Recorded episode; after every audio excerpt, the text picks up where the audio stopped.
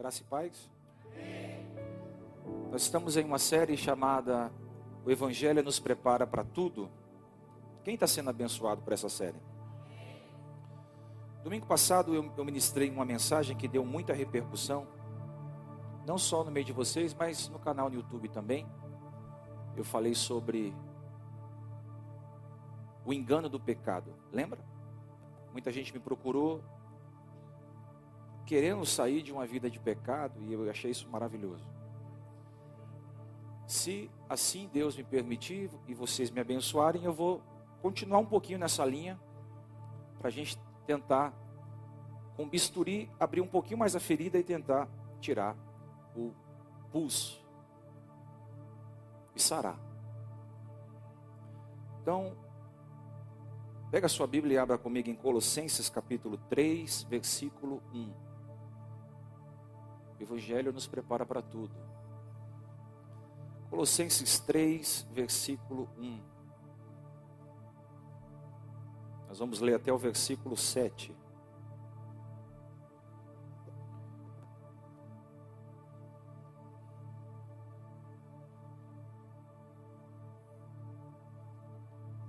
Colossenses,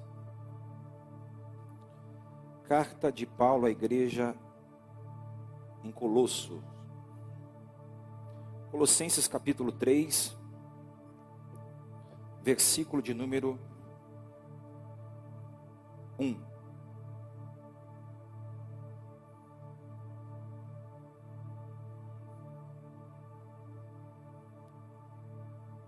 Se você achou, diga amém. Portanto, já que vocês ressuscitaram com Cristo, procurem as coisas que são do alto, onde Cristo está sentado à direita de Deus. Mantenha o pensamento nas coisas do alto e não nas coisas terrenas, pois vocês morreram e agora a sua vida está escondida com Cristo em Deus.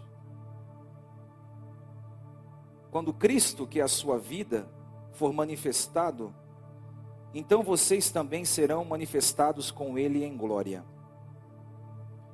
Assim façam morrer tudo que pertence à natureza terrena de vocês: imoralidade sexual, impureza, paixão, desejos maus e a ganância que é a idolatria. Por causa dessas coisas que vem a ira de Deus. Vem o quê?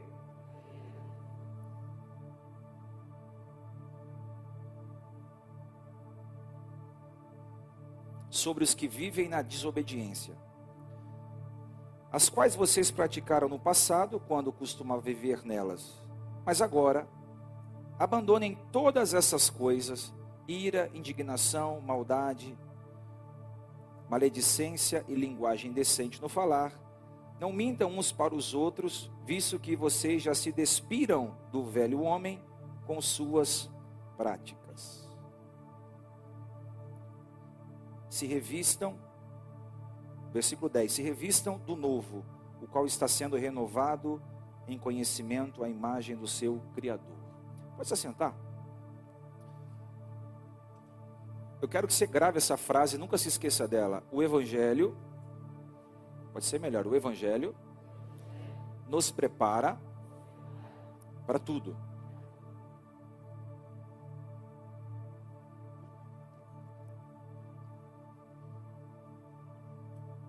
Pode ser bem baixinho aqui, tá? Uma das coisas que mais me impressiona na pessoa de Deus é a sua santidade. Abacuque 1,13 diz: Deus é tão puro de olhos que não pode ver o mal. Salmo 47, versículo 8 diz: Deus se assenta sobre o trono da sua santidade. Salmo 111, versículo 9 diz: Santo e tremendo é o seu nome. Um dos atributos que mais mexe com o meu coração e mais me traz temor na alma é o atributo que fala sobre a santidade de Deus. é o atributo que fala sobre a pureza de Deus. É o atributo que fala sobre a incorruptibilidade de Deus, que é a sua santidade. Em toda a Bíblia Sagrada, exalta que Deus é santo. A palavra santo em hebraico significa kadosh. Kadosh significa algo separado, algo que é colocado à parte. Você santifica algo quando você coloca esse algo à parte, esse algo é exclusivo, esse algo não é comum. Kadosh significa santo e santo da ideia de algo que é colocado à parte, ou seja, Deus é tão santo, Ele está em uma esfera de santidade tão evoluída, a transcendência de Deus, a glória de Deus, a imutabilidade de Deus é tão santa e ele está tão separado que ele não, ele não se mistura com a maldade, com a corrupção humana. De maneira alguma você vai ver Deus tendo comunhão com trevas, porque Deus é tão santo que Deus não erra, Deus não peca, e Deus jamais transgrediu um sequer mandamento dos mesmos dos quais ele criou, ou qualquer devaneio de erro existe. A Bíblia diz que não existe sombra de variação em Deus. Deus não erra. Se Deus não erra, Deus não peca. O que é pecado? Conversei com vocês domingo passado, mas vou reforçar. Pecado é tudo aquilo que vai contra a natureza de Deus. Pecado é tudo aquilo que quebra um princípio da palavra de Deus. É tudo aquilo que dilui o que Deus quer comunicar. É tudo aquilo que nos distancia da verdade. O profeta Isaías, no capítulo 59, versículo 2, diz que as nossas transgressões fazem separação entre Deus e o homem, entre o homem e Deus. O que me separa de Deus? Só o pecado. Paulo diz que nada pode nos separar do amor de Deus. Deus não se separa de mim quando eu peco. Sou eu que me afasto de Deus quando eu peco. E Deus encobre o rosto para que não consiga nos ouvir ou não nos ouça por causa do nosso pecado. Porque Deus odeia o pecado porque Deus se afasta do pecado e porque não há comunhão entre a santidade de Deus e o pecado dos homens. Só que no topo da lista dos pecados que Deus mais odeia, Daniel, no topo, Jefté, se existe uma cadeia em nível gradual de pecado, o topo dessa cadeia, do pecado que Deus mais odeia, no topo da cadeia está o pecado de prostituição. Qual é o pecado que está no topo dos pecados que Deus odeia? Vamos lá, igreja? Qual é? Prostituição. E o que significa prostituição? Prostituição é qualquer tipo de relação sexual ilícita. O que é prostituição? Sexo antes do casamento? Sexo. Porque a palavra sexo se vareia, né? Tem desejos libidinosos, zoofilia, pedofilia, necrofi, é, necrofilia, que é quando o, o, a pessoa tem relações com cadáver. Essa, essa função, essa, essa sexualidade, ela é muito extensa. Mas o que significa prostituição? Sexo antes do casamento, imoralidade sexual, fornicação, Pastor, o que é uma relação sexual ilícita? Só para ficar claro, hoje a palavra é pastoral, amém? O que é uma relação sexual ilícita? É toda forma de satisfazer o desejo sexual fora do matrimônio. Tudo que está fora do casamento, no que tange sexualidade, é pecado. Porque Deus fez o sexo, colocou dentro de você desejos, para que esses desejos se equalizem dentro do que eu chamo de matrimônio. Paulo chama de leito imaculado. No Éden, houve o primeiro casamento em Apocalipse também haverá um casamento. O primeiro casamento foi Adão e Eva, e lá em Apocalipse diz que nós, como noivas, vamos se encontrar com o noivo, e ali terá as bodas do, cordeiro, que é o casamento com Cristo e a igreja. Então, qualquer relação fora sexual fora do casamento é prostituição. Mas biblicamente, Deus só estabeleceu um meio do homem aliviar suas tensões sexuais. Quando eu digo homem, é mulher também. Que é o matrimônio. É o, é a relação entre o marido e a mulher, entre o esposo e a esposa. A única forma que você tem para satisfazer isso é dentro do casamento. Qualquer coisa fora que inflige essa lei de Deus, a Bíblia chama de porneia. Palavra grega, porneia. Você consegue dizer isso, porneia? Não é uma palavra comum, mas se você pensar só um pouquinho mais, você vai entender. Pornografia.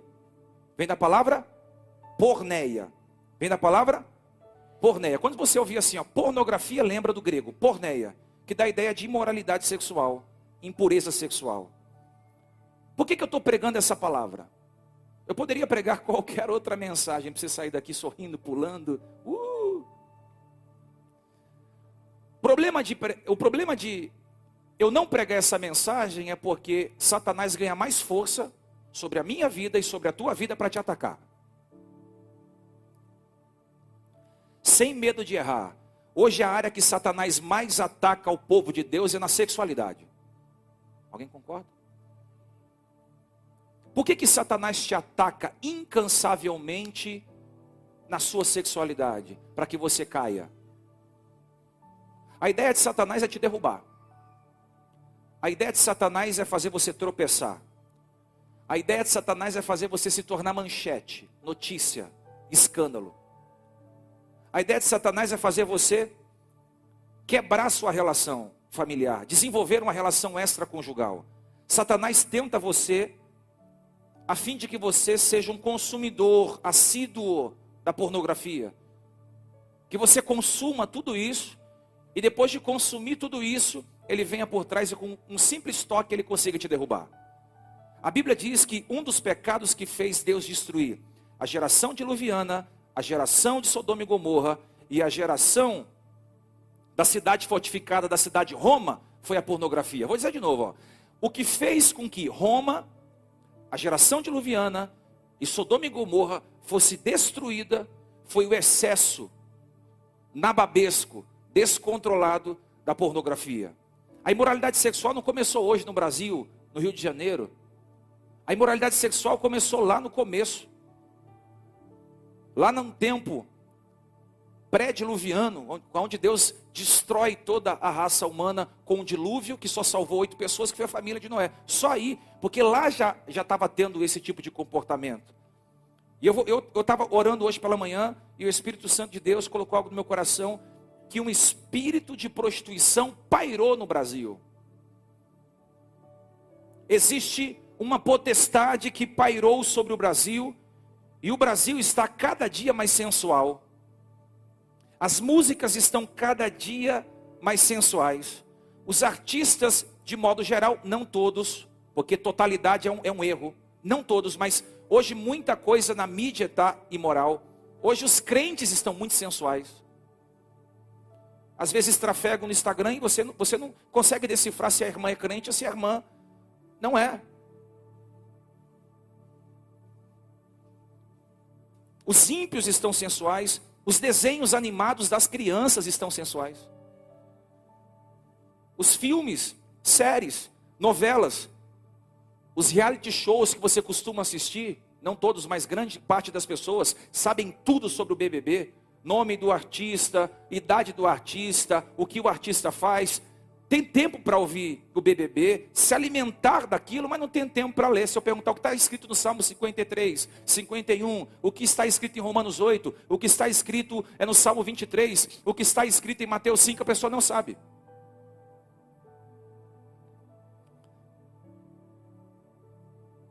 Porque às vezes as coisas do mundo nos atraem mais do que as coisas de Deus. Os prazeres da carne às vezes nos atraem mais do que as obras do Espírito. Já estão falando por aí que num futuro bem próximo, os maiores salários do mundo virão da pornografia, da prostituição. Meninas estão ganhando rios de dinheiro vendendo seus corpos na internet, só publicando conteúdos sexuais. Saiu uma reportagem na internet que o que está em alta hoje não é mais entrevistar artista, cantor, filósofo, teólogo, médico, nutricionista. O que está em alta hoje é entrevistar garotas de programa. A audiência, segundo o estudo, é gigante. Porque a pessoa não tem mais curiosidade de saber sobre assuntos de intelectualidade, política, coisas que vão evoluir e construir algo dentro da gente. As pessoas querem saber o profundo e o oculto daquilo que só Deus revelou para ficar dentro do casamento da nudez. Então, está tendo podcasts e você pode pesquisar isso na internet. A, a, a, reportagem diz que há um crescimento enorme da audiência de se entrevistar garotas de programa, porque o, o entrevistado pergunta para elas o que elas fazem, elas vão detalhando. Isso aí está viralizando na internet números bizarros de acessos. Só para você ter uma ideia, em Amsterdã, que é uma cidade da Holanda, Existe uma região onde a prostituição é legalizada. Então as mulheres elas não ficam na rua, como no Brasil, elas ficam dentro de vitrines. Aí o cara passa, fala, essa aqui de 1,75m, olho verde, eu quero consumir. E ela como um produto é vendida. E o cliente a consome. Porque lá em Holanda, Amsterdã, a prostituição é legalizada. E a agenda, a agenda que está sendo imposta sutilmente no Brasil é que as drogas sejam legalizadas, que a prostituição seja legalizada, que você faz o que você bem entender como seu corpo, porque o corpo é seu, as regras são suas e ninguém pode interferir. Eu entendo muito sobre essa questão do país, é, um país laico, eu entendo que o corpo de fato é prioridade sua, só que quando você converte-se ao Senhor, a coisa muda. Eu entendo perfeitamente que quando você está vivendo a sua vida conforme você quer viver, você é o senhor das suas ações. Mas a partir do momento que você teve uma experiência com o Espírito Santo, uma transformação de mente, o corpo já não é mais seu. Por que, que eu estou frisando esse assunto logo no domingo com vocês de novo? Porque de alguma forma eu quero te ajudar a se ver livre desse veneno que pode estar matando a sua vida com Deus, a sua espiritualidade, pode estar roubando o seu maior patrimônio, ou você já perdeu alguma coisa relacionada à sua família. Você pode estar perdendo coisas poderosas por falta de conhecimento, porque a Bíblia diz que o povo é destruído por falta de conhecimento. Então, para o nosso povo, para a nossa igreja não ser destruída por falta de conhecimento, cabe a mim mastigar o conhecimento e trazer para vocês. E come quem quer. Só que você nunca vai poder sair daqui e dizer: Eu não ouvi a verdade. Talvez hoje existem pessoas que estão aqui, ou pessoas que estão aí na internet, que estão atoladas até o pescoço na prostituição, na porneia, e precisam se ver livre disso. Mas eu amo o apóstolo Paulo. Me, per me perguntaram ontem na caixinha de pergunta que eu abri: qual é o seu personagem bíblico que você mais ama? Eu disse disparadamente o apóstolo Paulo. Claro que Jesus é o centro, mas se fosse escolher um personagem que está abaixo, abaixo de Cristo, eu escolhi Paulo. Diga bem forte: Paulo, você é lindo. Por que, que eu estou falando que Paulo é lindo? Porque os ensinamentos cristológicos, cristocêntricos sobre Cristo na boca de Paulo era profundo. O que Paulo recebeu de Deus, o que Paulo compartilhou com uma igreja, o que Paulo disseminou no meio do, da comunidade foi muito forte. Paulo, como pastor, como apóstolo, como desbravador das igrejas, como mentor dos gentios, porque Paulo foi enviado aos gentios, nós só estamos aqui por duas coisas. Primeiro, o sacrifício de Jesus na cruz. Segundo, porque Paulo evangelizou os gentios. Depois você estuda um pouco sobre isso. Se Paulo não evangeliza os gentios, não, o evangelho não chega até nós, porque nós éramos gentios. Porque Pedro foi aos judeus. Paulo falou: vocês vai, vocês vai, é assim, né? Você vai ficar com os crentes? Eu vou pegar o pessoal do mundo. Vou pegar o Diego, que era um pecador profissional. Vou lavar com a água da palavra, vou remi-lo com o meu sangue, vou colocar o evangelho dentro dele e vou disseminar o evangelho. Deus pegou você que não era nada. Não era literalmente você não era nada, nem você se amava. Tinha tanto pecado em você que você se olhava e dizia: Eu sou, eu sou indigno. Mas Deus falou: Eu vou salvar você, vou purificar você, e o meu evangelho vai te preparar para tudo.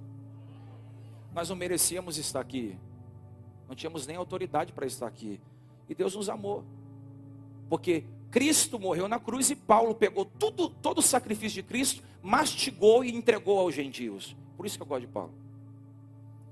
Só que o que, a gente aprende com esse texto? Está tudo no texto. O versículo 5, Paulo diz assim: quem disse? Paulo diz assim: ó, façam morrer tudo o que pertence à natureza terrena de vocês. O que Paulo está dizendo é que a prostituição não pode ser comum entre os crentes. Faça morrer. Faça morrer. Morrer o quê?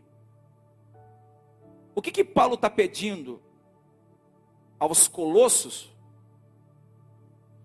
para que eles façam morrer. Versículo 3, parte 5, parte 5. A imoralidade sexual, a impureza, as paixões, os desejos maus, a ganância e a idolatria. O que Paulo está dizendo? Igreja de Colossos, e eu aplico a igreja sarando.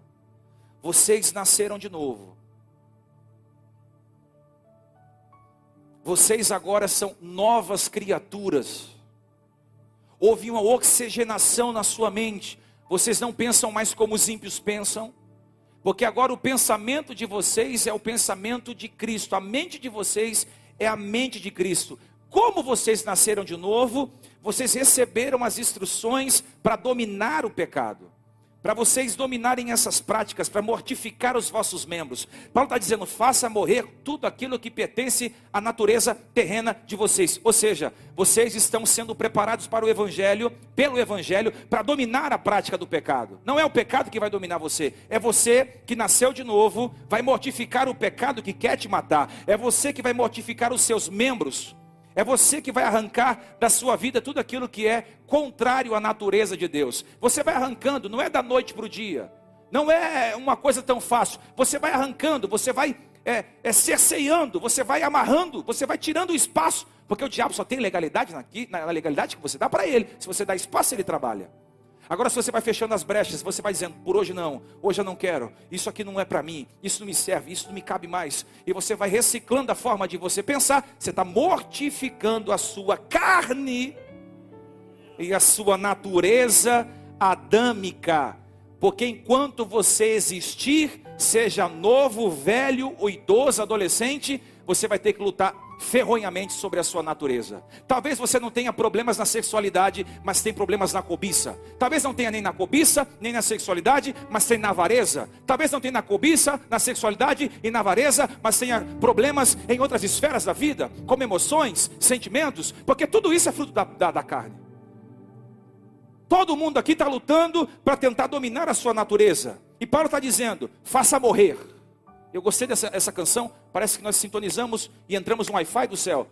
Faz-me morrer para as coisas desse mundo.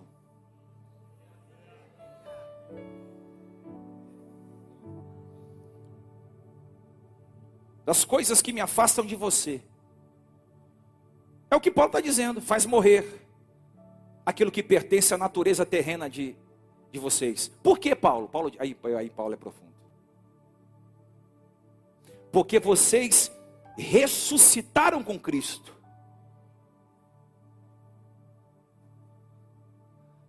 E a vida de vocês está escondida em Cristo em Deus, poético. Por isso, vocês precisam mortificar a carne de vocês, porque agora vocês estão ressuscitados com Cristo e essas práticas não podem ser comum a vocês. O pecado não pode ser uma rotina diária na agenda do crente. Efésios 5, versículo 1: Portanto, sejam imitadores de Deus, como filhos amados, e vivam em amor, como também Cristo nos amou e se entregou por nós como oferta e sacrifício de aroma agradável a Deus.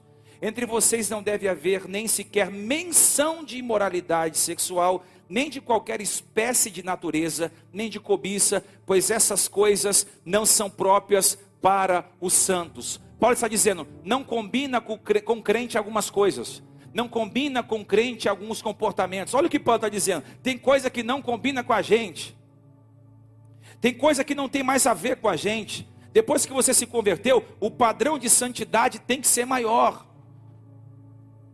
E antes de Deus exortar você, exortou a mim. Deus está dizendo: Diego, seja mais santo do que você foi ontem. Domine mais a sua natureza do que você conseguiu dominar há um dia atrás, há três dias atrás, há um mês atrás. Você precisa buscar as coisas do alto. Do alto. Vocês precisam entender que a prostituição não combina mais com você, que a cobiça não combina mais com você, que a imoralidade não, não combina mais com você, porque agora você é um novo nascido, você é uma nova nascida em Cristo Jesus. O Evangelho nos prepara para isso. Paulo também escreve aos Tessalonicenses no capítulo 4, versículo 3. Olha como Paulo, mais uma vez, é profundíssimo. Ele diz: é a vontade de Deus para a minha vida e para a tua vida. Olha o que Paulo diz: é que você se abstenhai, abstenhai da imoralidade sexual. Pastor, qual é a vontade de Deus para a minha vida? Paulo diz. Tanta gente me escreve: qual que é o meu propósito de vida? Qual que é a minha chamada? Aqui. Abstenhar se abster da imoralidade sexual. É se abster da porneia. De qualquer relação sexual antes do casamento. De qualquer imoralidade. E Paulo continua: cada um saiba controlar o seu próprio corpo de maneira santa e honrosa, não dominado pela paixão de desejos desenfreados, como os ímpios que desconhecem a Deus fazem. Agora o pior está aqui: o Senhor castigará todas essas práticas, como já dissemos e asseguramos, porque Deus não nos chamou para impureza imundícia, mas para santidade. Ou seja, o que Paulo está dizendo? Que o Senhor castigará qualquer comportamento dos quais eu estou dizendo. Não são palavras minhas, queria que fosse. São palavras do apóstolo Paulo, um dos homens mais violentos que já ensinou o evangelho na face da terra. Ele está dizendo: o Senhor castigará, punirá todos aqueles que estão de forma intencional, entenda bem, intencional, calculado, praticando isso. Deus está chamando tudo isso de quê? De imundícia. Deus está chamando o adultério de imundícia, de relação sexual fora do casamento de imundícia. Ele está chamando isso de impureza. E Deus diz no versículo 8, versículo 8, parte B: Portanto, quem despreza isso, não despreza o homem, mas sim a Deus, que nos deu também o seu espírito. Você que é minha ovelha, escute isso. Se você despreza a santificação, porque o seu corpo é seu e as regras são suas, você despreza a Deus, não só o seu pastor. Se você se recusa a abandonar o pecado sabendo que ele vai te matar, você não despreza o homem, você despreza Deus. Se você se recusa a ouvir essa palavra e achar que para você não faz sentido nenhum, você não despreza quem está pregando, você despreza o que Deus está falando. Deus está dizendo: qualquer coisa que viole a minha santidade é um pecado. E quando você peca intencionalmente, vem sobre você a correção de Deus. Agora, escute o que eu estou dizendo para você. Por que eu estou falando tudo isso? Porque o apóstolo Paulo fala que existe uma consequência do que, do que a Bíblia chama de porneia ou prostituição. Qual que é a consequência do pecado de prostituição de porneia? Pergunta qual, pastor? Atrai a ira de Deus sobre o homem.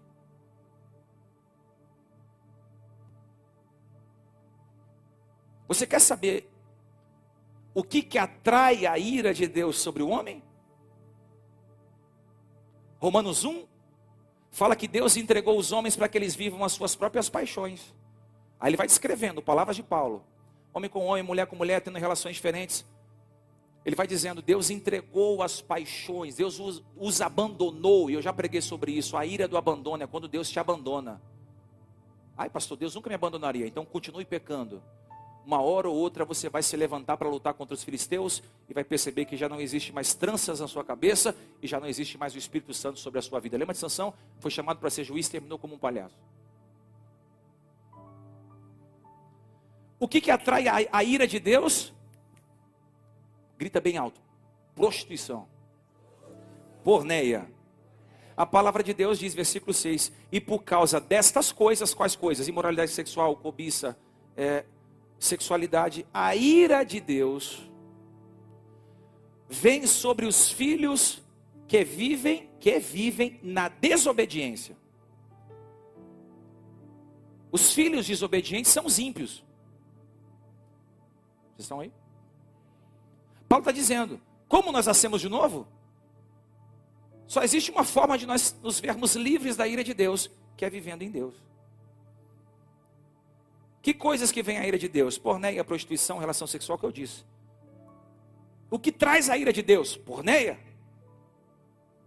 Versículo 6 de Tessalonicenses 4. Quanto a este assunto, ninguém seduza ou tire proveito do seu irmão, porque o Senhor castigará todas essas práticas, como já vos advertimos com toda a certeza.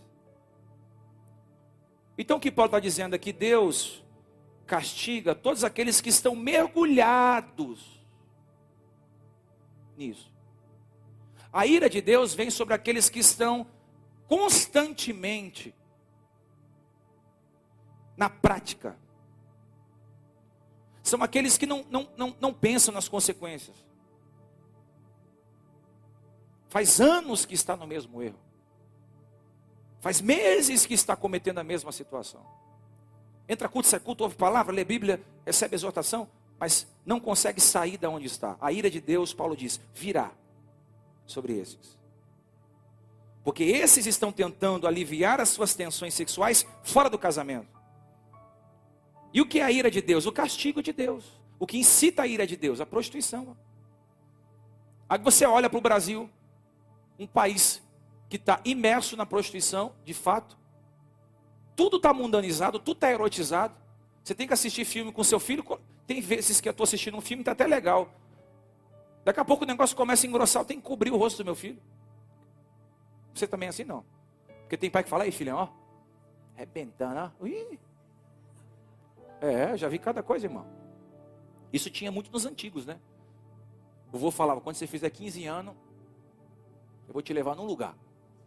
Alguém já ouviu isso do vô, do tio? Todo, todo mundo é crentão aqui, né? Alguém já ouviu isso aí? É só eu? Quem mais? Ah, eu gosto de sinceros, né? Isso, irmão. Obrigado.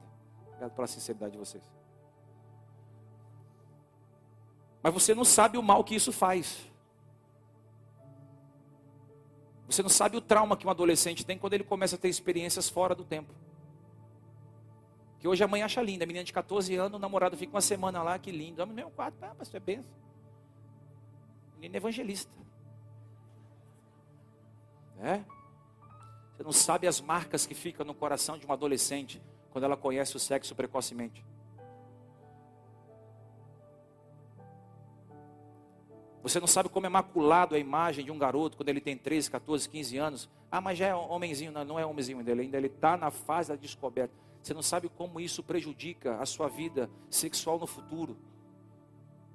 Você que é pai está aqui me ouve, você que é mãe está aqui me ouve, começa a colocar um pouco mais de freio.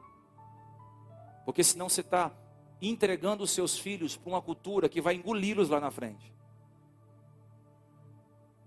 Se 15 anos se você não consegue trazer seu filho na igreja, com 14 anos, como é que vai trazer? Enquanto morar no seu teto é responsabilidade sua. Aí, pastor, é difícil. Vai para o culto. Não vou não, vai. Vai. Aí não vou, vai. Você vai. Quando você morar com o papai, vai para o culto. Depois que você sai do culto, você faz. Ah, pastor, que coisa chata, vou forçar. Você não está forçando nada. O Espírito Santo está trabalhando. O cara vem e fica assim. Ah, o pastor está viajando, mano. Um dia, um dia, lá na frente, vai fazer total sentido para ele. Só estou aqui por causa da minha avó. Chegava da balada bêbado. Abrindo o olho, minha avó vai para a missa. Eu estou meio ruim ainda. Vai assim. Menino, hein? Pegava na minha mão e ia para a missa comigo. Aí ficava encostado lá na parede. Senhor. Padre falando e eu ouvindo, lá com a cabeça longe.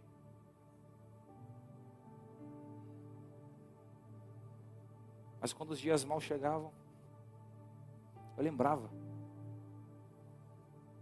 de pequenos fragmentos da homilia. Eu lembrava da minha avó entrando para tomar, para consagrar a hóstia, para tomar a hóstia. Lembrava das canções que ela me fazia cantar, às vezes forçadamente. Ela ficava ouvindo canção o tempo todo e eu dizia: Meu Deus, hoje eu estou aqui.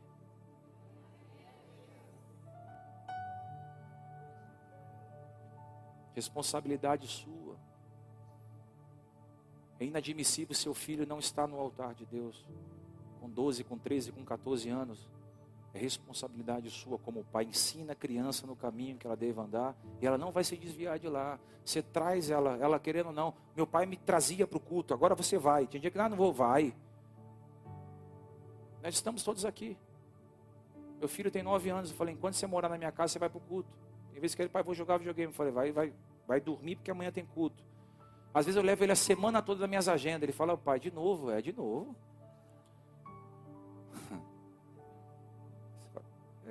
Não faz sentido agora, mas amanhã vai fazer sentido. O que eu faço hoje não entenderás.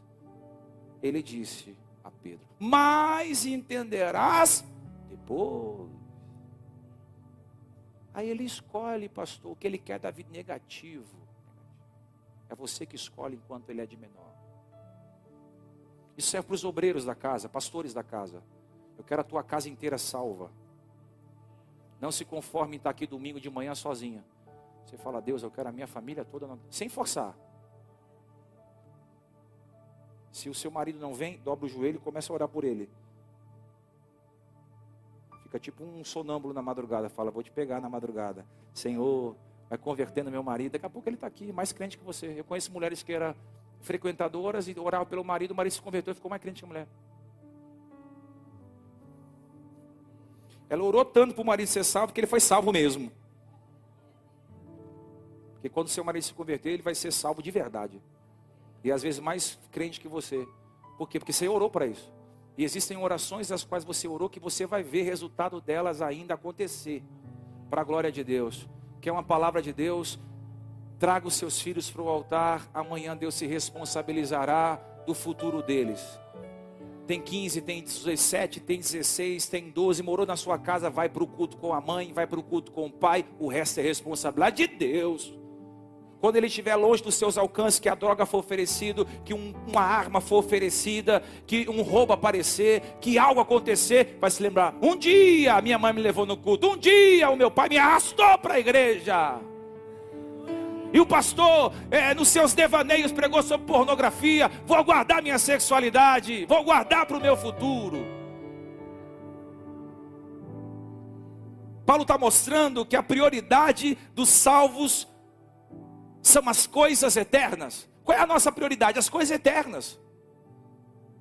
Versículo 1 de Colossenses que lemos: Portanto, já que vocês ressuscitaram com Cristo, procurem as coisas do alto onde Cristo está sentado à direita de Deus, mantenha o pensamento nas coisas do alto e não nas coisas terrenas. Se nós descuidarmos, nós ficamos mundanos. Se você se descuidar com o que você lê, com o que você ouve, aonde você vai, é questão de 30 dias. Seu linguajar muda, sua cultura muda, sua linguagem muda. Por isso que Paulo falou: tem que ter o fruto do Espírito, que é o temperamento, é a temperança, o domínio próprio. Não tem como você sair do mundo. Mas dá para estar no mundo vivendo o que de bom tem a oferecer, com o nosso pensamento em cima, com a nossa mente ligada em Cristo. Porque essa é a busca do salvo. A santidade diz assim: a sua prioridade é a santidade. Amém? Eu não dá ibope essas mensagens, não, irmão. Eu sei disso, não tem problema não. Mas o que dá ibope não é uma mensagem bem elaborada para você sair daqui dando glória a Deus. Uma mensagem elaborada, cristocêntrica, é aquela que surte efeito no amanhã. A nossa prioridade é Cristo. Porque se buscarmos as coisas eternas, estamos buscando porque fomos regenerados nele. Tivemos uma experiência de verdade com ele. Diga bem forte: minha prioridade em 2024 é buscar as coisas do alto, é pensar nas coisas do alto. Amém? Para de pensar nas coisas terrenas no que vai comer, beber e vestir, como a bispa pregou, que isso aí é necessidade pagã. Ai, o que eu vou comer, o que eu vou beber, o que eu vou vestir. Isso são os pagãos que pensam, os ímpios pensam assim. Nós confiamos no Senhor. Ele vai cuidar de todas as coisas, como sempre cuidou. E cuida de uma forma sobrenatural, porque Ele é Pai. Pedindo o filho ao Pai um, um pão, Ele daria uma pedra, daria um escorpião, uma serpente? Não. Deus cuida de nós assim como cuida dos lírios dos campos. Ele cuida de nós assim como as aves são cuidadas e bem vestidas. Deus continua sendo Deus sobre todas as esferas da humanidade. E fica tranquilo, Ele vai cuidar de você. Qual é a sua função? Pensa nas coisas de cima. Namorado vai falar, vai pecar hoje, vamos pecar, não, vamos para o culto, vamos se santificar, vou te levar para o altar, vem, vem cá, vamos, vamos juntos para o altar. Quando um amigo te oferecer uma droga, você diz, cara, isso aí não serve mais em mim, isso aqui não cabe mais em mim. Quando alguém tentar te induzir ao erro, quando você mesmo quiser pecar, se lembre, olha, eu não fui chamado para isso, eu vou lutar contra isso, eu vou fazer morrer a minha natureza, Pastor, eu caí, levanta. Ninguém pode ficar caído o tempo todo. Caiu, levanta. Porque Deus não tem problema com a sua queda, Ele tem problema quando você cai e fica.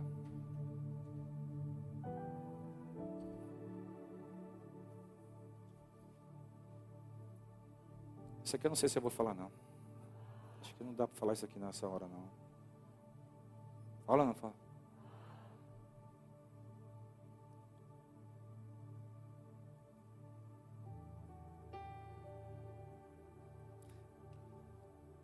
Causa destas coisas vem a ira de Deus sobre os que vivem na desobediência, os quais vocês praticaram no passado, e Deus sabe o que você fez no verão passado, quando costumávamos viver, estou falando de antes da nossa conversão, antes vivíamos de forma Apesar que tem gente que nasceu na igreja, mas continua vivendo como se não tivesse. Não se iluda com quem nasceu na igreja, porque nem todo mundo que frequenta a igreja é salvo. Vou falar o que pode confundir você. Mas a pior espécie de pessoa que eu conheci na vida foi depois que eu me converti.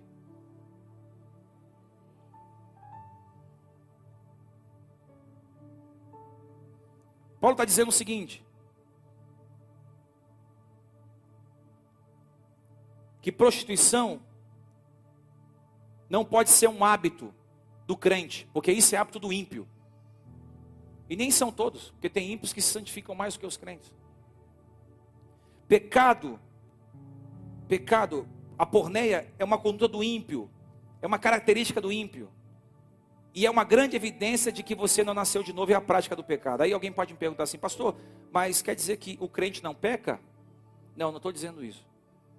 Eu estou dizendo que pecado na vida do crente é acidente, não hábito. Dá para você descrever isso em algum bloco de nota? Pecado na vida do crente é acidente, não hábito. Você pode cair acidentalmente, cair acidentalmente, confessa, deixa, segue vida. Pastor, cair de novo, confessa, deixa, segue sua vida. É acidente. Acidente não acontece todo dia, é esporádico. Vez ou outra acontece um acidente na sua vida. Você não bate carro toda semana. Você não cai da escada toda semana. Você não se corta com a faca toda semana cortando uma fruta. É acidente. É o quê? Pecado é assim.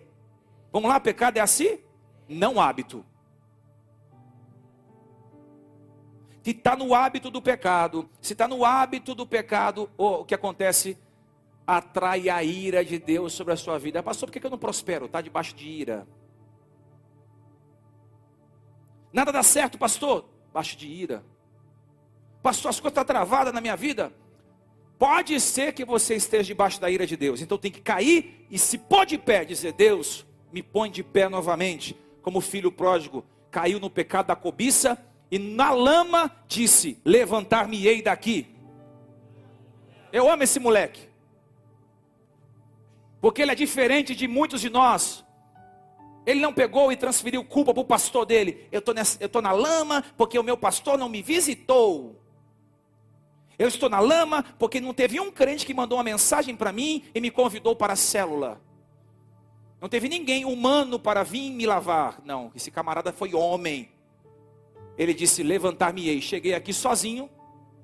Sozinho vou me levantar. E sozinho vou sair daqui, porque eu sei qual é o endereço da casa do meu pai.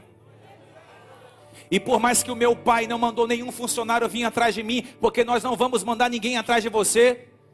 A casa do meu pai está aberta, a porta está escancarada, e eu sei que se eu voltar hoje, ele vai me receber de braços abertos.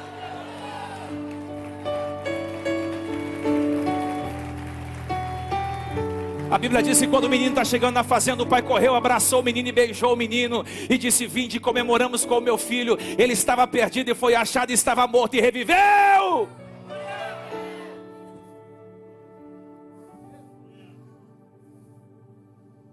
Ele tombou e já se levantou.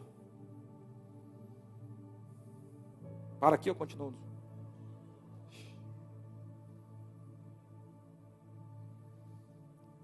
Paulo diz que as obras da carne são manifestas: imoralidade, impureza, devassidão, idolatria, feitiçaria, inimizade, desavença, ciúmes, ira, egoísmo, dissensões, facções, inveja, embriaguez, urgia, coisas semelhantes a esta. Paulo diz: Eu advirto, como antes já os adverti, que aqueles que praticam essas coisas não herdarão o reino de Deus. Entretanto, o fruto do Espírito é o amor, amor aqui é o amor ágape, a alegria, que é ultra circunstancial, não é felicidade. Você compra em uma farmácia de manipulação, aqui alegria é fruto.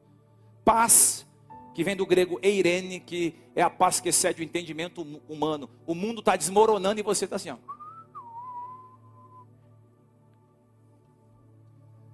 Paciência.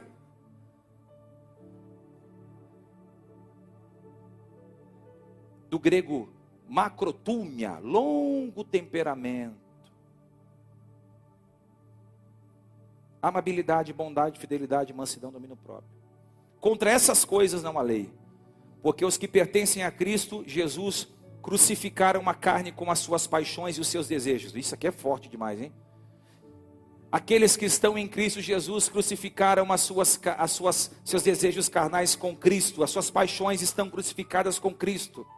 E é o que temos que fazer todos os dias, porque a carne ela não se converte a carne ela é descarada, desaforada, ela é forte, tão forte, mas tão forte, que se toda manhã você não acordar e dizer assim, ó, fica aqui, não saia daqui, ela se levanta e toma teu lugar. Se você não disser para a carne, fique aqui, mortifique aqui, não saia desse lugar, ela termina com a tua família, ela acaba com a tua família. Se você não falar para a carne, fica aqui, ela te torna soberba, egoísta, avarento. Se você não pegar sua carne e crucificar na cruz, toda manhã ela te domina, ela te cega, ela tira a forma de você caminhar para o futuro, ela paralisa você, estagna você, tira teus amigos, tua família, teus filhos, teu, tua prosperidade, teu recurso. Irmão, eu vou pegar hoje a nossa carne e nós vamos colocar na cruz, vai dizer: fica aqui, não saia daqui.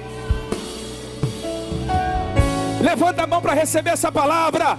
Ei, hoje Deus está colocando sobre as tuas mãos um martelo e pregos. Pegue no mundo espiritual tudo isso e diga: carne, não saia daqui. Até hoje você me prostituiu, até hoje você me levou a pecar, até hoje você me escravizou, mas hoje o sangue de Jesus está me lavando, me purificando. Fica aqui na cruz, porque eu vou viver o meu propósito para a glória de Deus, e não vai ser nem a carne, nem os demônios, nem o mundo que vai me impedir. Eu... Deixa eu profetizar sobre a tua vida. O diabo não vai amarrar teus filhos, nem o teu marido, nem o teu casamento, nada que pertence a você.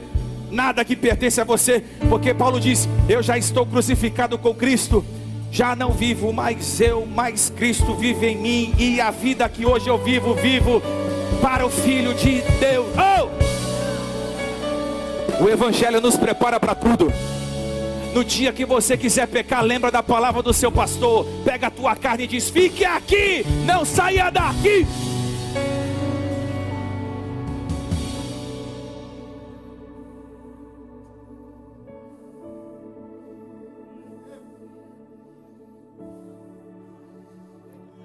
Uma vez um cantor disse: Todo dia o pecado vem e me chama. Mas ele diz: Eu escolho Deus. Eu escolho ser amigo de Deus. Eu escolho Cristo todo dia. Já não vivo mais a minha vida, mas eu vivo a vida de Deus. Palavras parafraseadas do apóstolo Paulo. Vou parar aqui. Deixa para domingo que vem. Que vem, parte, parte 4. Vamos santificar essa igreja. Pergunta por quê? Paulo, Josué diz: santifica hoje. Amanhã ninguém vai entender o que vai acontecer nos próximos meses, ainda esse ano. Estava conversando com a Luana ontem, o Senhor falou no meu coração, falando no coração dela, nos próximos seis meses. Ninguém vai entender o que vai acontecer no meio do povo que se diz de Deus, que está comungando da mesma visão, da mesma fé, da mesma palavra em nosso meio. Deus vai fazer coisas insondáveis porque ele disse: santifica hoje, amanhã, amanhã. Não é você que vai fazer, sou eu que vai fazer. Não é você que vai abrir a porta, sou eu que vai abrir a porta. Não é você que vai se comunicar, conectar. Eu vou conectar você com quem você precisa se conectar. Não é você que vai empurrar as coisas. Eu vou na frente, abrindo os caminhos, quebrando as correntes, tirando os espinhos, ordenando aos anjos para contigo andar. Ei, você se santifica hoje. Pastor, está difícil, mas você consegue. Pastor, está complicado. Deus vai te dar sabedoria. Pastor, e aí o que, que eu vou fazer? Começa devagar, mas começa com intencionalidade. Pastor, eu não sei como fazer. A Bíblia diz que Ele vai te ensinar em todas as coisas. O Espírito Santo é teu amigo, Ele vai te ajudar. Não fica no chão. Caiu, levanta, caiu, levanta, caiu, levanta e diga: vai ficar no lugar, no lugar da cruz. Não vou admitir. Eu não vou perder minha família, não vou perder meu marido, não vou perder meus filhos, não vou perder minha comunhão com Deus por causa de um pecado que é menor do que o meu Deus, menor do que a minha fé. Eu vou profetizar: nós não viveremos imersos no pecado. Ei, o pecado não vai sabotar tua fé, não vai destruir tua empresa, ele não vai roubar de você aquilo que você tem de mais valioso, que é a sua família. Eu profetizo que Deus vai estruturar novamente as cinco áreas que o pecado apodreceu na sua história. Lembra de domingo passado? Ele destrói a reputação, Deus vai devolver tua moral. Ele destrói a família, Deus vai proteger tua família. Ele separa o homem de Deus, Deus vai te conectar novamente com Ele. Ei, ei, ei, ei, ei, ei, ei. O diabo impede o homem de prosperar, mas Deus vai abrir as, as comportas do céu, vai mandar bênção sem medida para tua casa. Recebe no teu espírito as cinco áreas de sustentação da nossa vida. O pecado não vai destruir. Tá blindado, tá blindado, vai vir, vai bater e vai cair. Eu sinto a glória de Deus Pai aqui todo poderoso. Para dizer para você, e eu termino, Paulo está dizendo aos Coríntios no capítulo 6, versículo 12: Tudo me é permitido.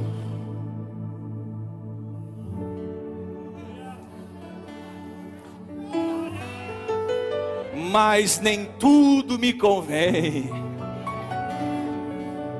tudo me é permitido, mas eu não me deixarei dominar por nada delas.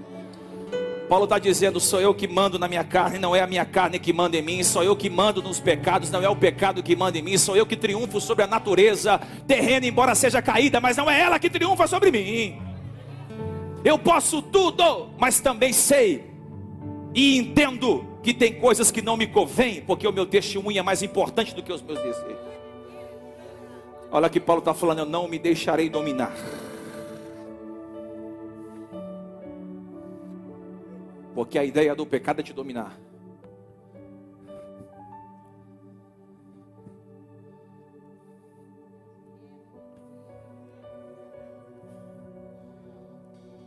nós vamos voltar com aquela canção, faz-me morrer para as coisas desse mundo.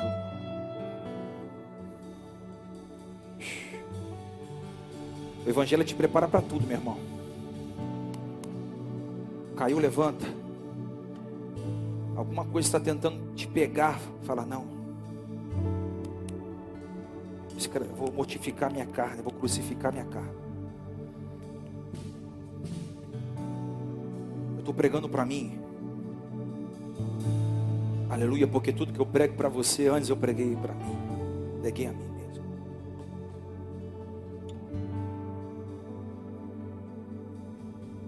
A quem você mais alimenta será mais forte em você. Espírito e carne. A quem você mais alimenta será mais forte em você. Se você alimentar o espírito, ele vai se fortalecer. Não falta culto. Não é porque eu quero ver uma igreja cheia, porque igreja cheia eu prego toda semana. Não é isso. É porque se você falta, você não recebe instrução. E eu sei que em casa você tem filho para cuidar, roupa para lavar, marido para cuidar, coisas para fazer. Você não consegue ter duas horas lendo a Bíblia. Mas pelo menos uma hora na igreja ouvindo uma canção e ouvindo instruções. Você está fortificado. Você está ficando mais forte cada dia. Não falta culto, irmão. Se chover, vem debaixo de chuva. Tá tudo alagado, vem de bote. Aluga, aluga um jet ski, aluga uma canoa. Lembra quando você era pequeno que você tomava banho de chuva? Você não é de açúcar? Tem alguém aí? Aí eu vou assistir online. Vem, vem para a igreja. Falei, eu vou. Ninguém me segura em casa. Porque o pecado, irmão, quando ele quer te dominar, irmão, ele, você só vai vencer se o seu espírito estiver bem alimentado. Tem gente com espírito anoréxico. Está fraco espiritualmente. Por quê? Porque não lê a Bíblia, porque não coloca em prática a palavra. Toda palavra que prega daqui você acha que é indireta para você. Toda palavra que sai daqui você acha que não é para você. Tudo que sai do altar você diz: Ah, isso aí não faz sentido. É para você. Deus não erra o endereço. E te ama tanto que está dizendo: se você se santificar hoje, conta Conta os dias para eu não mudar a sua vida de forma radical. Nem a tua família vai acreditar, nem os teus amigos vão acreditar, nem a tua igreja vai acreditar que Deus pegou o pobre desvalido, sem força, e colocou para se assentar no meio de príncipes e governadores. Eu gosto dessa palavra. Eu gosto dessa palavra. Porque Deus fez isso comigo. Pegou um pecador e falou: Vou colocar você para se assentar com o príncipe. Porque eu conheço o teu coração. Ei, Deus conhece o coração do homem. Não importa se você caiu, levanta. Não importa se está difícil, levanta e diz: Senhor, me crucifica contigo essa manhã. Já não vivo mais eu, mas Cristo vive. Eu vou te dar um minuto, irmão. Você vai sair correndo. Traga, traga algo. Eu quero que você saia do seu lugar para colocar algo que precisa ser crucificado hoje. Vai, vem correndo. Eu estou aqui já. Tem coisas que você precisa crucificar. Fique em pé e sai correndo e vem no, vem no altar. Faz-me morrer para as coisas. Mas vem de verdade, vem de verdade. Se você quer Deus, sai correndo. Pastor, eu quero Deus. Faz-me esquecer das coisas que me afastam de você. Meu Deus. É Se você quer ter uma vida santa, você está cansado de cometer os mesmos erros. Vem. Restaura a alegria. Eu não sei.